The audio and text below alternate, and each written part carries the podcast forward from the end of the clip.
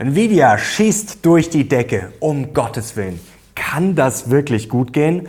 Leute, wenn das jetzt ein richtiger Hype ist, dann müssen wir heute mal Klartext sprechen.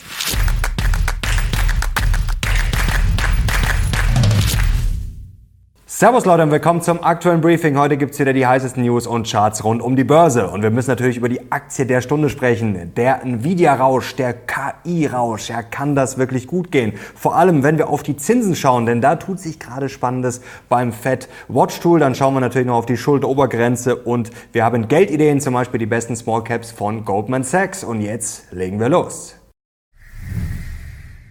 Und jetzt kommen wir auch schon zum Aufreger der Woche. Und Leute, ja, es ist leider passiert. Wir stecken jetzt in Deutschland offiziell in der Rezession. Und weil das so traurig ist, heute ist es Absicht, untermalen wir das mal mit ja, dramatischer, melodramatischer Klaviermusik und schauen, wie Olaf hier ein Buch liest. Und es ist natürlich nicht irgendein Buch, nein, es ist das neue Kinderbuch von Robert Habeck, der kleine Degrowth Prinz. Aber jetzt Spaß beiseite und keine Angst, wir machen die Musik heute aus. Jetzt ist sie weg und wir schauen auf die Fakten, denn die sind gar nicht mal so erfreulich. Bloomberg hat getitelt, Europas Wirtschaftsmotor bricht zusammen und ja, der Ausblick ist nicht ganz so gut, wenn wir hier mal auf die große Nation schauen. Ja, da ist die Prognose für Deutschland negativ, für alle anderen ist sie zumindest mal positiv. Ja, die Gründe, die liegen natürlich auf der Hand. Schauen wir mal hier auf unsere Energiepreise. Bloomberg hat da wirklich ein großes Stück dazu geschrieben und da sehen wir wir, wenn wir die G7, wenn wir da mal Deutschland rausnehmen, ja, dann wird es schon deutlich billiger. Und Bloomberg rechnet hart ab, äh, schreibt Jahrzehnte schlechter Energiepolitik. Wir können natürlich nicht alles Robert Habeck jetzt in die Schuhe schieben. Träge Deutschland, was neue Technologien betrifft und die größte Bedrohung für den Wohlstand seit der Wiedervereinigung. Und Bloomberg stellt einen entscheidenden Unterschied zu den 90er Jahren fest. Den deutschen Politikern fehle es demnach an Leadership, also an Führungskompetenz. Leute, wir müssen jetzt trotzdem positiv sein. Auf der einen Seite bringt es uns überhaupt nichts, wenn wir jetzt Untergangsfantasien aufmalen. Das tut einer Volkswirtschaft nachweislich nicht gut, wenn wir jetzt alle in Depression verfallen und sagen, oh, das wird eher, das ist eine Katastrophe. Also wir müssen positiv sein, müssen aber trotzdem ja, Klartext reden und unseren Politikern wirklich Feuer unter dem Arsch machen. Denn aus meiner Sicht brauchen wir eine riesige Investitionsoffensive Offensive und First Principle Thinking. Also, was muss getan werden, dass wir oben bleiben? Denn wenn wir das jetzt weiter verschlafen, ja, dann endet Deutschland in ein paar Jahren wahrscheinlich im MSCI Frontier Markets neben Bangladesch, Rumänien und Jordanien.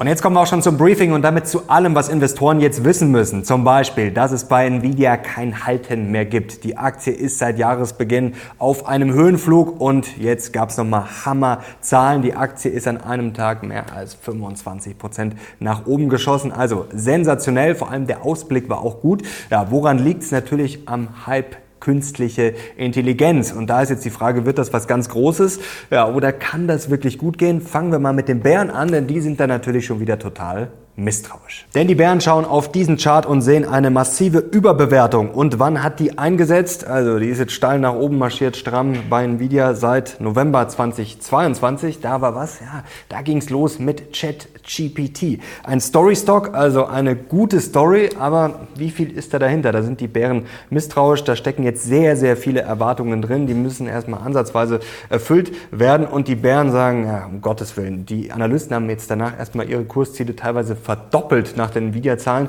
Da sind sie ja ganz früh dran. Und tatsächlich habe ich äh, in einem Podcast gehört, Nvidia sei ein Geheimtipp, um auf KI zu setzen. Also das ist schon sehr, sehr lustig. Und die Bären kriegen sich natürlich gar nicht mehr ein, denn durch diesen Nvidia-Push, das hat das ganze Börsengeschehen natürlich ein bisschen oben gehalten, den S&P 500, in dem ja eigentlich 500 Aktien drin sind. Ja, schauen wir mal auf diesen Chart, ist jetzt eigentlich nur noch der S&P One, zumindest an diesem einen Tag, wo Nvidia durch die Decke geschossen ist. Und ihr kennt ja diese Geschichte schon länger. Ihr seht jetzt hier die Mega Cap Growth Stocks. Ja, da sieht's ganz gut aus. Wenn man die aber allerdings mal rausrechnet, ja, dann ging in diesem Jahr an der Börse praktisch gar nichts und der S&P, ja, der hinkt dann natürlich ganz, ganz, ganz weit hinterher. Und die Bären sagen ganz klar, es ist noch Luft, aber nicht nach oben, sondern eigentlich nur nach unten. Schau mal hier auf die faire Bewertung des Marktes. Das ist jetzt hier das Fair Value Model der Bank of America. Und da seht ihr mal, wie sich das jetzt hier zusammensetzt. Und da sagen die Bären, okay, vielleicht ist es jetzt gerade nicht mega überhyped und vielleicht stehen wir jetzt nicht kurz vom großen Crash. Aber wenn wir einfach mal fair den Markt bewerten, dann sind wir auf jeden Fall leicht überbewertet. Und wenn wir auf die, äh, den nächsten Chart mal schauen, seht ihr mal hier die Equity Allocation Location. Da sind wir bei 59 Prozent. Das ist jetzt auch von der Bank of America. Und da seht ihr, ja, so vorsichtig sind die Leute alle gar nicht. Also wir liegen hier über dem Durchschnitt. Und jetzt, wenn ihr mal schaut in der Krise, wie tief das gefallen ist, hier zum Beispiel 2009. Also es sind schon sehr viele Leute investiert. Also wo sollen jetzt da die groß steigenden Kurse noch herkommen? Und die Pessimisten sagen, ihr werdet noch sowas vor die Wand laufen, vor allem wenn wir uns mal das äh, Zinsgeschehen gerade anschauen. Da ist ja sehr viel positive Erwartung drin und die Fed kommt wieder am 14. Juni. Viele sind sich ja da sicher, dass es eine Pause gibt, aber diese Woche waren ja die Fed-Protokolle dran, die Fed Minutes und wir schauen mal auf diese Schlagzeile vom Wall Street Journal. Fed Officials were divided over June Rate Pause. Also so sicher ist die Pause nicht. Es herrscht Uneinigkeit innerhalb der Federal Reserve und Chris Waller hat diese Woche auch eine Rede gehalten mit dem Titel Hike, Skip or Pause. Fragezeichen. Und er hat gesagt, ja, er sieht die Terminal Rate, also wo die Zinsen noch hinsteigen müssen, er sieht sie höher. Also er hm, fordert praktisch noch Zinserhöhungen. Und das Fed Watch Tool, ja, da hat sich diese Woche einiges getan. Und da sehen wir, da wird es jetzt langsam schon zu einer 50-50 Entscheidung, also ob die Zinsen nochmal steigen oder ob es tatsächlich die Pause geben wird. Und dann gibt's ja noch den Zirkus um die Schuldenobergrenze. Und da sagen die Bären, ja, das ist natürlich wahrscheinlich, dass man sich einigt, aber es ist auch gut möglich, dass das schief geht. Vor allem, ja, Tag X kommt immer näher. Schauen wir auf diesen Chart. Da ist das Ganze mal ein bisschen sozusagen im Zeitablauf schöner aufgegliedert. Und ja, Anfang Juni, ja, da könnte es schon richtig eng werden. Es war ja eigentlich der 1. Juni. Vielleicht geben wir noch ein bisschen paar Tage oben drauf. Aber dann wird die Luft schon sehr, sehr dünn. Und jetzt wechseln wir auch schon auf die Bullenseite und die Bullen sagen so jetzt einfach mal ganz, ganz entspannt. Jetzt erstmal runterkommen. Jetzt setzen wir erstmal die deutsche Brille ab und dann sehen wir, wenn wir uns zurückerinnern an den Chart, wo die anderen großen, wichtigen Nationen aufgelistet waren, dann haben wir doch gesehen, die sollen eigentlich alle wachsen. Also ist die Weltwirtschaft so katastrophal in Form. Wie gesagt, wenn wir die deutsche Brille absetzen, sagen die Bullen, ja, sieht das eigentlich noch alles ganz gut aus. Und jetzt kommen wir mal zu den Zinsen. Also jetzt mal vorab geschenkt. Vielleicht steigen die Zinsen sogar nochmal um 25 Basispunkte. Glaubt ihr wirklich, dass dann die Welt zusammenbricht? Vielleicht fallen die Kurse dann mal um 1, 2 Prozent. Wow, dann bricht natürlich sofort alles zusammen. Außerdem ist das noch lange nicht sicher, denn es gibt auch positive Stimmen, die darauf deuten lassen, dass die Pause kommt. Suzanne Collins, Boston Fed President, hat nämlich diese Woche gesagt, ja, auch wenn die Inflation noch hoch ist, es gibt positive Anzeichen der Moderation, also dass sich das alles beruhigt. Und sie sagt, äh, sie glaubt, dass man schon sehr nah dran ist, vielleicht sogar schon den Zinsgipfel erreicht hat. Also das waren sehr versöhnliche Worte. Die Pause ist natürlich nach wie vor durchaus realistisch im Juni und higher for longer, das ist ja das Motto. Also was passiert, wenn wir dann vielleicht erstmal verharren, wenn nicht die ganz großen Zinssenkungen, die Fantasien eintreten. Schauen wir auf diesen Chart. Ja, higher for longer, als wir das zum letzten Mal gesehen haben. Was passierte danach? Ja, da gab es einen Hype, aber da standen wir erst am Anfang sozusagen und danach ging es durch die Decke. Stichwort KI-Boom, ja, vielleicht gibt es da gewisse Parallelen gleich mehr dazu. Also parallel natürlich zum Hype der 90er, End-90er Jahre. Wir wissen, das endete dann irgendwann nicht so gut, aber zwischendrin, klar, da ging noch einiges. Klären wir gleich im Mindblow. Ja, ob da jetzt noch was geht, ob das gut gehen kann, kommen wir kurz zur Schuldenobergrenze. Und da wird ihr gerne das Jahr 2011 zitiert nach dem Motto, oh ja, da sind die Kurse richtig gefallen. Aber schau mal auf diesen Chart. Wer erinnert sich noch? Ja, da gab es ja damals auch sehr viele Probleme in der Eurozone, European Debt Crisis. Und was man auch noch sagen muss, damals damals sind die USA zwischenzeitlich auch noch in die Rezession gerutscht. Also es war nicht nur die Schuldenobergrenze, es war eine saftige, satte Euro-Krise und ich kann mich noch gut dran erinnern. Also 2011, 12, da ging es wirklich heftig her. Das hat sich ja auch noch länger gezogen. Also das muss man natürlich auch auf dem Zettel haben, wenn man einfach sagt, ja 2011, da war die Schuldenobergrenze und da sind die Märkte eingebrochen. Also es gab noch ein paar mehr Geschichten, die da Probleme bereitet haben. Und noch was Wichtiges zur Schuldenobergrenze. Die Bullen versuchen ja immer einen möglichst rationalen und kühlen Blick auf die ganzen Risiken zu haben. Natürlich stimmt es, dass die CDS in den letzten Wochen durch die Decke geschossen sind, plus 200, 300 Prozent. Ja, das stimmt natürlich, aber erstens hat sich das Ganze schon wieder ein bisschen beruhigt. Also die Spitze haben wir davor erst mal gesehen. Und wenn man sich mal die Wahrscheinlichkeit anschaut für ein US-Default, also einen Zahlungsausfall, dann liegt das momentan so bei rund 0,9 Prozent. Ja, das ist natürlich auch fließend, da kann sich natürlich jederzeit ein bisschen was verändern, aber unter einem Prozent Wahrscheinlichkeit und darauf soll man jetzt wetten. Also das ist dann eher vielleicht keine gute Idee. Fairerweise muss man natürlich sagen, ja, das Geld wird immer weniger, schon mal auf diesen Chart. Also da ist in der Kasse nicht mehr viel drin. Die jüngsten Zahlen waren jetzt ja 49 Milliarden rund, also unter 50 Milliarden. Aber da gibt es auch wieder eine andere Perspektive und andere Stimmen und das schauen wir uns jetzt mal genau an. Und dann wurden ja schon länger außerordentliche Maßnahmen eingeleitet. Wenn man da auf die Zahlen schaut, dann landet man auf einmal bei 92 Milliarden Dollar. Und da gibt's jetzt sehr viel, was da rumgerechnet, spekuliert wird. Ein Beispiel ist zum Beispiel mal Donald Schneider von Piper Sandler. Schau mal auf diesen Chart. Der hat jetzt hier sich das mal angeschaut und der landet jetzt hier mit seinen Berechnungen am 9. Juni bei 2 Milliarden Dollar, die dann noch übrig wären. Es sollen auch am 1. Juni zum Beispiel neue Anleihen ausgegeben werden. Also der Tag X, ich habe mir da einiges angeschaut, der könnte sich noch weit hinten rausschieben. Wenn man es mal sehr positiv positiv sieht, dann könnte das sogar bis Ende Juli dauern. Also da kann man auch ein bisschen entspannt bleiben und muss sich jetzt nicht verrückt machen und sagen, oh, wenn der 1. Juni kommt, dann muss ich alle Aktien verkaufen.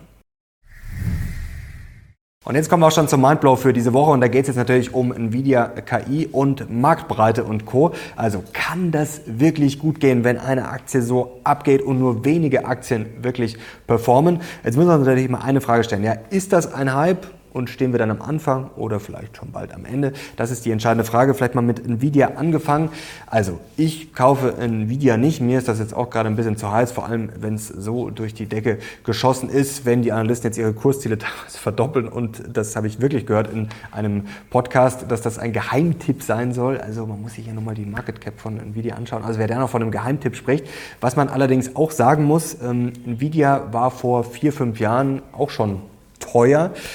Da habe ich mir ehrlich gesagt damals auch gedacht, ja, spannend, ist ein geiles Unternehmen, Wachstumsperspektiven gut, aber da hat man sich auch schon gedacht, es ist teuer. Ja, ist im Nachhinein natürlich eine gravierende Fehleinschätzung gewesen. Also es heißt jetzt nicht, dass Nvidia nicht weiter steigen kann, das will ich gar nicht ausschließen. Und auch wenn die Aktie schon, das Unternehmen schon so groß ist, natürlich kann sich das immer verdoppeln, verdreifachen. Also jetzt zu sagen, da geht sicher nichts mehr, ist natürlich ein Schmarrn. Wenn ihr die Aktie im Depot habt, weil da viele Fragen kommen, ja, soll ich da jetzt Gewinne mitnehmen? Ja, das müsst ihr selber entscheiden. Man muss, glaube ich, auch mal sehen, okay, wie viel macht dann Nvidia im Depot aus? Also wenn euer ganzes Depot jetzt nur noch aus Nvidia besteht, dann sollte man vielleicht mal drüber nachdenken, ob man vielleicht mal ein bisschen Gewinne mitnimmt oder ob man das Ganze mal wieder, also sozusagen etwas ins Lot bringt.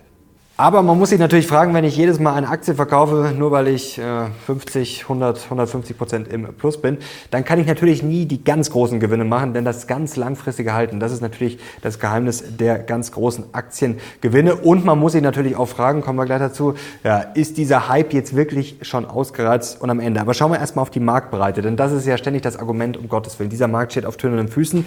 Diesen Chart, der, den kann man gar nicht oft genug zeigen. Da seht ihr jetzt, wenn wir mal ein bisschen in die Historie Historie gehen, also bis 1987 zumindest zurück, dann seht ihr, dass eigentlich schon immer sehr wenige Aktien ja, für die großen Gewinne zuständig waren. Das ist jetzt hier nicht S&P, sondern Nasdaq. Und da seht ihr hier Stocks Accounting for 50 Prozent des Returns, also für die Hälfte des Returns. Und das waren zum Beispiel 1987 waren das gerade mal zwei Aktien. Ihr seht, es sind sehr oft nur zwei Aktien und im Median sind es drei Aktien. Also dieses Argument nach dem Motto, oh, das ist jetzt alles verrückt und das hat es noch nie gegeben, das ist halt einfach ein Schmarrn. Und wenn man es jetzt mal positiv framen will, dann kann man ja sogar sagen, wow, da gibt es noch sehr viele Aktien mit Aufholpotenzial. Leute, ich höre das mit dem, äh, der Markt steht auf tönernen Füßen schon seit mindestens zehn Jahren. Also da hätte man 2011, 12 auch alles verkaufen müssen, 2013, 14 sowieso. Also ja, da hätte man einiges verschenkt. Also das als einzigen Grund zu nehmen, äh, Aktien zu verkaufen, finde ich schwierig. Wir können auch mal hier drauf schauen, auch ein spannender Chart. Wenn man jetzt mal sich überlegt, dass natürlich der S&P 500 bedeutend ist im Vergleich jetzt zum Beispiel zum Russell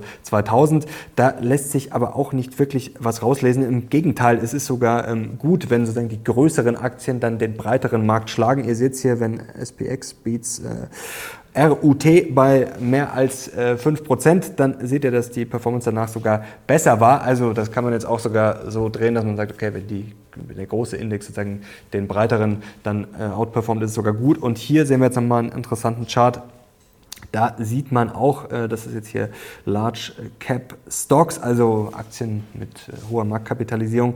Da sieht man auch, dass man eigentlich nicht wirklich was rauslesen kann. Also zu sagen, ähm, ja, die Large Caps äh, laufen jetzt besonders gut, deswegen wird der Markt dann jetzt richtig schlecht laufen. Ja, das ist halt sehr, sehr schwierig. Und jetzt die Frage, kann das gut gehen? Kommt der große Knall noch? Und da meine ich jetzt nicht den Knall nach unten, sondern eher den Knall nach oben. Hier mal ein interessanter Chart. Ihr kennt ja diese typischen Hype-Zyklen oder generell Zyklen am Markt. Hier von der Verzweiflung, Hoffnung bis äh, zur Euphorie. Hier seht ihr das mal. Und drunter ist jetzt gelegt hier der berühmte ARK Fund. Kathy Wood hat übrigens Ende letzten Jahres ja ein Video verkauft. Also da wäre es jetzt wieder an der Zeit, eigentlich traurige, melancholische ja, äh, Klaviermusik einzuspielen. Eine Runde Mitleid mit Frau Wood. Aber was ich eigentlich sagen will, äh, ohne mich jetzt hier drüber lustig zu machen, ähm, dass da schon eine gewisse Ähnlichkeit besteht. Das ist äh, interessant hier mit diesen Charts. Und vor allem das Entscheidende ist, wo stehen wir hier unten? Wir stehen halt sehr weit unten. Und jetzt frage ich mich, wenn das jetzt ein Hype ist, ähm, ja, setzen wir das mal voraus. Sagen wir mal, die Pessimisten haben da recht und es ist ein riesiger Hype. Dann ist halt die Frage, geht der Hype jetzt erst los? Und ist der jetzt vielleicht bei Nvidia? Ja, aber wo springt der dann noch über? Und ich habe zum Beispiel diese Woche auch mit einem äh, Zukunftsforscher äh, gesprochen. Da kommt bald äh, auch was Spannendes auf dem Kanal. Deswegen würde ich ihn unbedingt info äh, informieren, abonnieren, um nichts mehr zu verpassen und um informiert zu werden. Und das ist schon beeindruckend, wenn man mit Leuten spricht, die da gerade wirklich ja, sich äh, alles anschauen und da sehr tief drin sind, ähm, was die da erwarten, was da in den kommenden Jahren kommt, vor allem von KI. Ähm, dann könnte das schon eine große Nummer werden. Und dann ist halt wirklich die Frage, okay, jetzt die Aktien verkaufen, weil Nvidia mal gestiegen ist. Ja, also ich glaube, wenn das ein richtiger Hype wird, dann sind wir da jetzt höchstens gerade am Anfang. Und jetzt kommen wir noch zu ein paar Geldideen und da gibt es jetzt natürlich mehrere Überlegungen. Also ich habe mich diese Woche natürlich mal gefragt, erstens, was ist jetzt vielleicht mal antizyklisch, was ist eigentlich noch günstig und die Frage ist natürlich auch, ähm, muss man fairerweise auch sagen, wo könnte vielleicht, wenn der Hype jetzt erst losgeht, wo könnte das Ganze überspringen? Und meine Idee war, wie wäre es denn mal wieder eine Watchlist zu bauen aus lauter spannenden Aktien? Das wäre vielleicht was fürs kommende Briefing, vielleicht auch, wo man dann sagt, hatten wir glaube ich letztes Jahr auch schon mal, ja, hier wäre der Einstieg äh, interessant, hier wäre es attraktiv und dass man das einfach mal hat für die kommenden Wochen, denn vielleicht geht es ja in den kommenden Wochen auch mal ein bisschen runter, vielleicht bieten sich ja Chancen und wie gesagt, vielleicht ist es auch spannend, sich mal anzuschauen, ja, was sind denn da Aktien bei dem KI-Thema, die noch nicht so ausgereizt sind. Arista zum Beispiel kennen sicherlich auch einige von euch und Co. Also das kann ich mir gerne auch mal genauer anschauen. Schreibt es doch mal in die Kommentare. Aber die Watchlist soll natürlich nicht nur aus KI-Gewinnern oder KI-Aktien bestehen. Also da gibt es auch andere spannende Sachen. Zum Beispiel, was könnte eigentlich noch billig sein? Immobilien kann man sich natürlich auch mal anschauen. Schauen wir auf diesen Chart, denn da seht ihr hier von der Bank of America von äh, Fondsmanager Survey, da seht ihr bei Immobilien, ja, da ist man gerade sehr untergewichtet. Also das ist schon auf dem Niveau hier von 2009. Äh, ja, das heißt jetzt noch lange nicht, dass es jetzt gleich wieder durch die Decke geht, aber das ist zumindest mal bewertungstechnisch vielleicht ganz interessant. Ähm, Tabakaktien finde ich auch tatsächlich bewertungstechnisch sehr interessant und mir ist diese Woche auch die äh, Geo Group äh, von Michael Burry äh, untergekommen. Die ist zuletzt nicht so gut gelaufen, also die ist schon mal erst gestiegen, jetzt ist sie zuletzt ordentlich runtergekommen. KGV ist so bei 5, die machen private Gefängnisse, betreiben private Gefängnisse unter anderem. Ähm, das ist natürlich auch ganz spannend, also bewertungstechnisch zumindest. Also das ist mir diese Woche so ins Auge gestochen. Das wäre jetzt, wie gesagt, die Frage an euch, ob wir da eine Watchlist basteln, basteln sollen. Und jetzt auch noch sehr spannend, die besten Small Caps aus der Sicht von Goldman Sachs. Und schauen wir mal hier drauf. Das ist schon mal, glaube ich, eine ganz gute Inspiration. Werde ich mir auch mal genauer anschauen, was steht da alles drauf. Also bei Small Caps ist natürlich Wachstum schon interessant. Also Goldman hat auf Wachstum geschaut und auf Free Cashflow. Und da haben wir jetzt hier Halozyme Therapeutics, Payoneer Global, Expro Group, Vertex, Vita Coco, Weatherford International, Power School, Vistion, The Brinks und The Simply Good Foods. Also ich glaube, da sind schon mal einige Namen drauf als Inspiration, die man vielleicht noch nicht kennt oder ja, zumindest jetzt gerade nicht auf dem Zettel hatte. Schreibt es in die Kommentare, wenn da jemand von euch eine Aktie drin hat. Vertex könnte ich mir vielleicht vorstellen, aber sonst sind das ja schon eher ja, Geheimtipps. Hier trifft der Name vielleicht ausnahmsweise mal zu. Und jetzt kommen wir abschließend noch zu etwas Inspiration. Und da ist mir diese Woche ein spannender, inspirierender Satz untergekommen von Brian Chesky, CEO, besser gesagt eine Inspiration, die er bekommen hat, die ihm sehr geholfen hat. Und zwar, dass man sich darauf fokussieren soll, lieber, dass einen 100 Menschen richtig lieben, statt dass ein, eine Million oder sehr viele Menschen irgendwie so ein bisschen mögen. Und das finde ich sehr schön auf den Punkt gebracht, denn das ist auch eine Erfahrung, die ich in meinem Leben gemacht habe. Ähm, wenn ich immer darauf achte, dass ich überhaupt nicht anecke und dass jeder mich mag und jeder, der jetzt hier zum Beispiel auch die Videos schaut, wenn ich jetzt Angst habe, oh, das könnte dem nicht passen und der findet das dann vielleicht, weiß ich nicht, arrogant oder zu flapsig, das ist mir dann ehrlich gesagt auch wurscht, weil ich will mich ja hier jetzt nicht komplett verstellen und ich habe auch in meinem Leben die Erfahrung gemacht, Leute, die dann ähm, zum Beispiel jetzt vor der Kamera ganz anders sind als hinter der Kamera und dann immer versuchen, ja, perfekt zu sein, keinen Fehler zu machen und alles äh, hier immer äh, glatt, nicht anzuecken. Also das ist dann im Zweifel Zweifel aus meiner Sicht auch nicht das beste Erfolgsrezept. Man muss ja irgendwie möglichst authentisch sein und das auch äh, machen, was man selber für richtig hält. Und dann wird man immer Leute finden, die das gut finden, auch welche, die einen schlecht finden, aber ohne Hater, äh, ja, glaube ich, wird es mit dem Erfolg dann vielleicht auch gar nicht mal so einfach. Und jetzt wollen wir natürlich auch noch über Lösungen sprechen.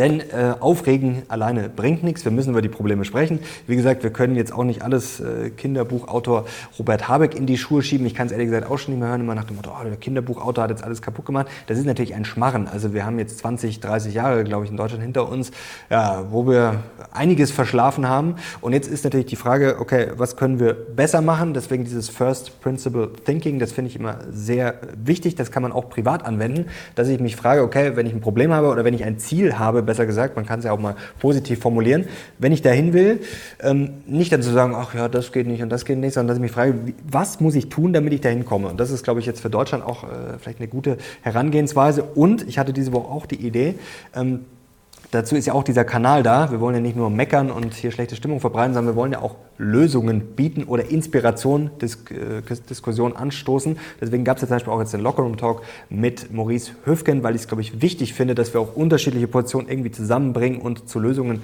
finden. Und da war jetzt diese Woche meine Idee, einfach mal entweder ein Video oder auch ein äh, Talk zu machen, einfach mal mit ja, wirklich Ideen, die uns nach vorne bringen und jetzt nicht so klein, klein, sondern wirklich mal größer zu denken. Und man muss dann vielleicht man, manche Ideen in den Raum werfen, wo jeder erstmal sagt, ja, was ein Schmarrn, das funktioniert doch niemals, um dann vielleicht zu überschießen und dann, wenn wir vielleicht ein bisschen weniger davon kriegen, ja, dann ist es vielleicht auch ganz gut. Und da bin ich auch mal gespannt, schreibt doch gerne mal äh, ja, verrückte Ideen, die müssen ja nicht verrückt sein, können auch äh, einfach sein, aber was ihr sozusagen machen würdet, schreibt es doch gerne mal in die Kommentare, ja, dass wir wieder nach vorne kommen und möglichst schnell hoffentlich auch raus aus der Rezession. So Leute, danke euch fürs Zuschauen. Ich hoffe, euch hat es gefallen, das Briefing für diese Woche und ich kriege einen Daumen nach oben. Kanal natürlich unbedingt abonnieren, um nichts mehr zu verpassen. Und bei Beating Beta kann ich euch sagen, da ging es diese Woche los mit dem ersten Webinar. War richtig cool mit Martin Hackler. Wir haben über resilientes Investieren gesprochen. Es wurden sehr, sehr viele Zuschauerfragen beantwortet, die im Vorab äh, vor, äh, eingereicht wurden und dann natürlich auch gestellt wurden während des Webinars. 90 Minuten, also war richtig cool und das ist dann nochmal eine ganz andere äh, Atmosphäre. Da kann man viel tiefer in die Details Details reingehen. Link zur Beating Beta findet ihr natürlich unter diesem Video und ich habe diese Woche auch aufgeschrieben, ganz konkret, wie ich in Anleihen investiere. Also das würde ich mir auf keinen Fall entgehen lassen. Ich wünsche euch ein schönes Wochenende. Danke euch für euer Vertrauen und für euer Interesse. Ich bin jetzt raus. Bis zum nächsten Mal. Ciao.